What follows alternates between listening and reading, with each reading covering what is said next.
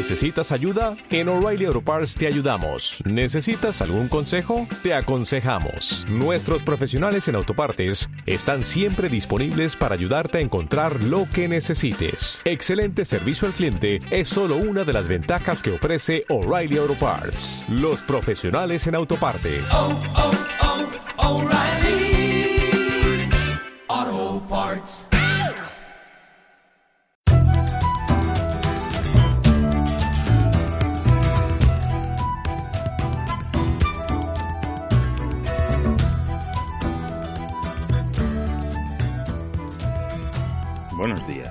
Bienvenidos al podcast Visibilidad Online para negocios locales. El podcast donde aprenderás técnicas y estrategias para aumentar la visibilidad de tu negocio en Internet. Hoy capítulo número 50. Ya medio centenar de, programas y estoy muy, muy contento con los resultados. Haciendo así un poco de recopilación te diré pues que ya vamos por más de 700 suscriptores y bueno, he conseguido bastante visibilidad, estoy recibiendo mucho feedback por vuestra parte y, y muy bueno y, y bueno, un poco también he conseguido pues algunas colaboraciones, algunos proyectos interesantes, o sea que, que en líneas generales estoy muy contento con el podcast y, y bueno, espero seguir mucho tiempo con él.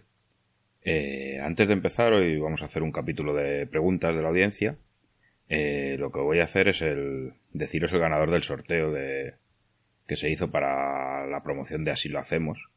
Eh, no sé si lo conoceréis, bueno, algunos pues, seguro porque habréis venido o me habréis conocido a partir de, de la promoción que hizo en el podcast de, de Así lo hacemos, un podcast de, de Joan Boluda y de Alex, eh, que hablan del día a día de los, de los emprendedores, ¿vale? Eh, promocioné su capítulo 101 y hice un sorteo para todos aquellos oyentes pues que, que lo escucharon y consistía pues en un informe completo de, de aumento de visibilidad para su negocio. Entonces el, el, ganador del sorteo de Así lo hacemos es Lucas Jiménez de Talavera, que tiene una tienda de animales. Así que Lucas me pondré en contacto contigo y, y bueno, empezaremos a trabajar en ese, en ese regalo, ¿vale? En este informe de aumento de visibilidad. Recordad también para todos los oyentes que está en marcha el siguiente sorteo, el del mes de julio, que se celebrarán siempre la tercera, el tercer sábado de cada mes, y que en este caso será un informe completo de la competencia para la palabra clave que vosotros elijáis. Para participar en el sorteo, pues ya sabéis, en danifirvida.com barra mi negocio local, entráis ahí, dejáis los datos y, y entráis en el sorteo de, de este mes y de todos los siguientes. Y ahora sí, vamos con las preguntas de la audiencia. Voy a hacer unas, unas cuantas, ¿vale? Más o menos para los que dure una duración de capítulo estándar, ¿vale? Eh, la primera pregunta es de Olga, que me escribe desde Benavente. Y me dice que tiene una tienda de ropa y que le gustaría hacer alguna campaña de marketing para que le conozcan un poco más. Que si le doy algún consejo. Mm, a ver, Olga, pues la verdad es que necesitaría un poco más de información. Eh, necesitaría saber pues si tienes un, solo un negocio físico o bien también tienes una tienda online, si, si solo vendes en, en Benavente en este caso o, vendes por internet pues a todo el mundo, ¿vale? Eh, así, aventurándome, pues te diría que si solo tienes un negocio físico, eh, a nivel online pues te recomendaría una buena campaña en Instagram, ¿vale? Para tiendas de ropa y eso pues suelen funcionar bastante bien. Eh, crea tu cuenta si no la tienes, haz publicaciones periódicas, pues eso, pues con tu ropa dale una vuelta, ¿sabes? O sea, con gente del barrio, con... Bueno, se, te, pueden ocurrir por millones de cosas eh, que salgan un poco de lo común, ¿vale? Y si puedes invertir un poco de, de dinero, te recomendaría que, que hablases con un Instagramer eh, para promocionar tus, bueno, tu tienda de ropa, ¿vale? Eh, si eres un negocio local, eh, intentaría hablar con, con un Instagramer local, ¿vale? No, no me iría a gastarme mucho dinero con, con un Instagramer global, ¿vale? Eh, vas a tener muchos mejores resultados si es alguien de, tu ciudad que, que, bueno, que sea un poco conocido y tal, y, vas a tener muy buenos resultados. Eh, si quieres saber un poquito más de Instagram, tengo un capítulo donde hablo de, de las virtudes de Instagram en, en negocios locales. Échale un vistazo. ¿vale? Y bueno, coméntame los resultados si lo llevas a cabo. La siguiente pregunta es de Pedro, de Madrid. Me dice lo siguiente. Para, para un restaurante, ¿qué estrategias me recomiendas para aumentar la visibilidad en Internet? Uf, te diría pues lo de siempre, depende, ¿vale? Eh, Pedro, necesitaría saber bastantes más datos, muchos más, ¿vale? Os he traído esta pregunta para mostraros que antes de empezar a proponer estrategias es necesario ubicar el estado de, del negocio, ¿vale? ¿Qué expectativas tienes y cuál es tu competencia, ¿vale? En este caso, por ejemplo, en el, en el caso de Pedro, que tiene un restaurante, pues habría que definir qué tipo de restaurante tiene, ¿vale? Si es un restaurante de menús diarios o es un restaurante de cocina de autor o qué tipo de cocina hace, eh, a qué cliente, cuál es su cliente ideal, vamos. O sea, si es un sitio de paso, si son clientes habituales, eh, en qué zona está ubicado y analizar la competencia que tiene, pues, tanto online como offline, a partir pues, de todos estos datos, ¿vale? Así por, por decirte algo, eh, para darte algún eso, te recomiendo sobre todo que estés en TripAdvisor, ¿vale?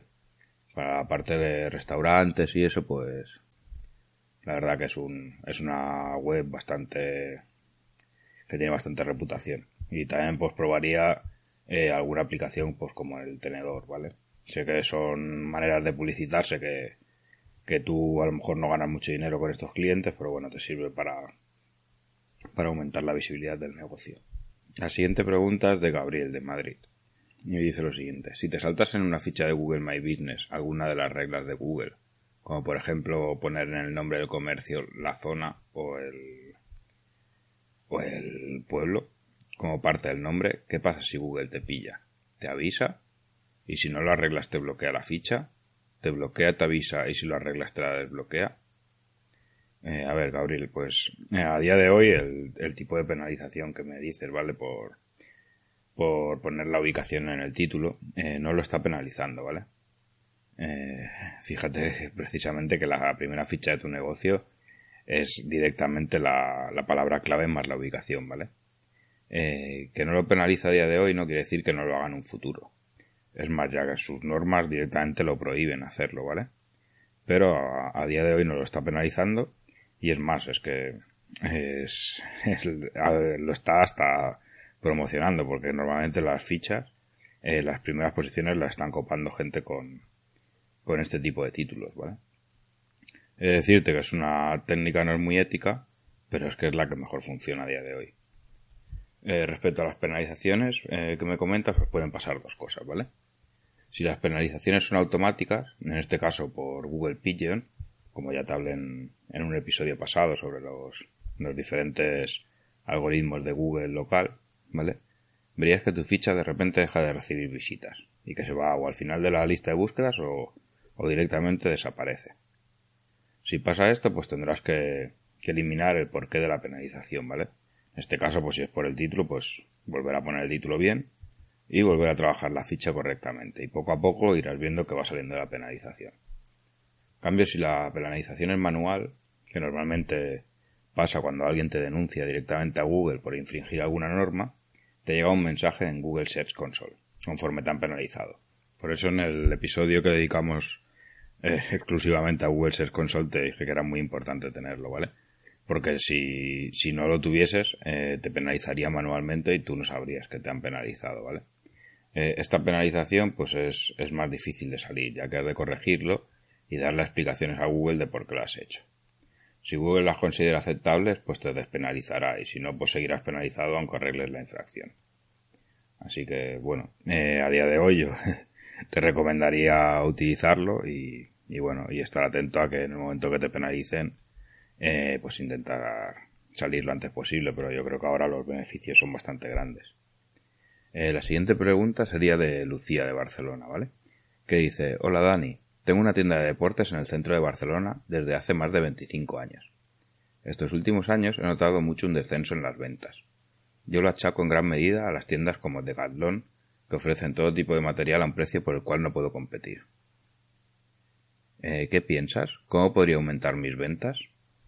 Uf, el tema de, de las macrotiendas así grandes como de Caldón, es verdad que está haciendo mucho daño a los, a los pequeños negocios locales, ¿vale?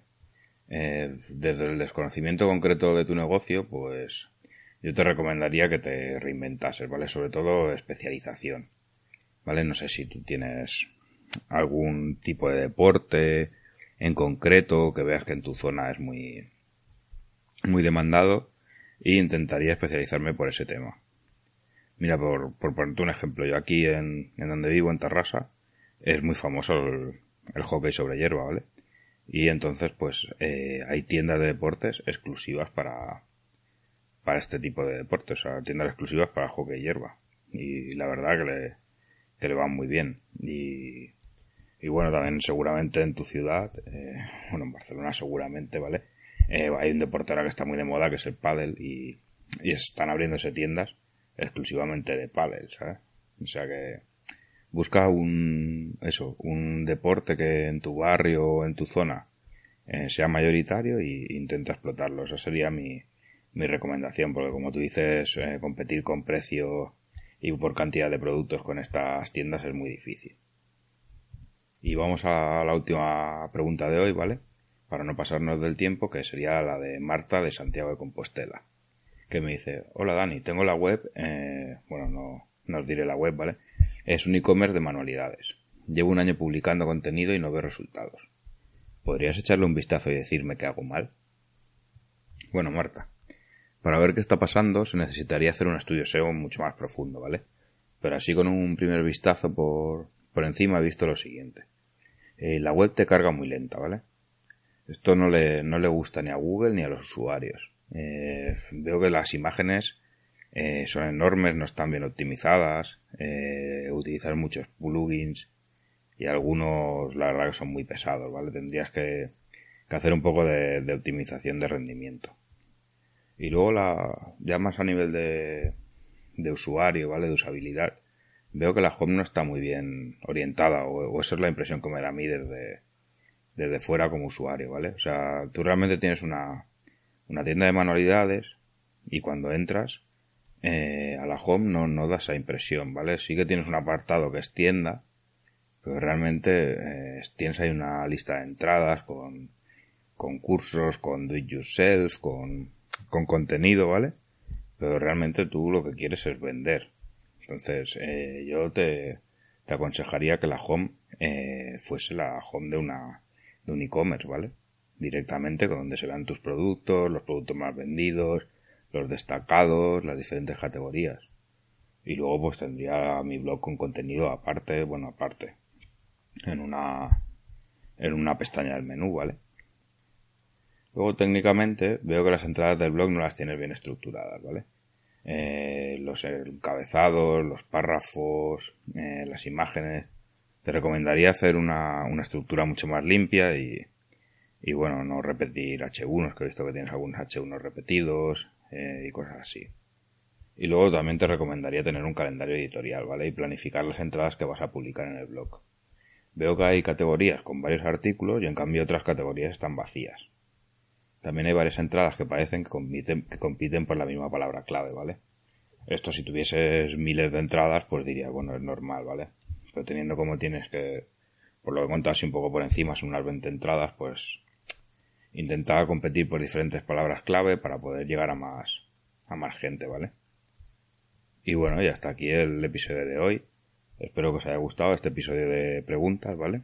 Y ya sabéis si tenéis vuestra duda de y necesitáis saber cómo mejorar algún tema en vuestro negocio local o cómo aumentar la visibilidad o algún tipo de estrategia, cómo se, se ejecutaría, pues ya sabéis, en danifirvida.com barra contactar eh, podéis dejar ahí vuestras dudas y yo las contestaré lo más rápido posible. Y bueno, y también puedo, podéis aparecer aquí también en, en los episodios mensuales de preguntas. Si os ha gustado el podcast, pues os agradecería una, un me gusta en iBox o una valoración de 5 estrellas y una reseña en, en iTunes pues para aumentar la visibilidad y poder llegar a más, a más gente como vosotros que tiene un negocio local y quiere aumentar su visibilidad en Internet. Nos vemos la semana que viene. Adiós.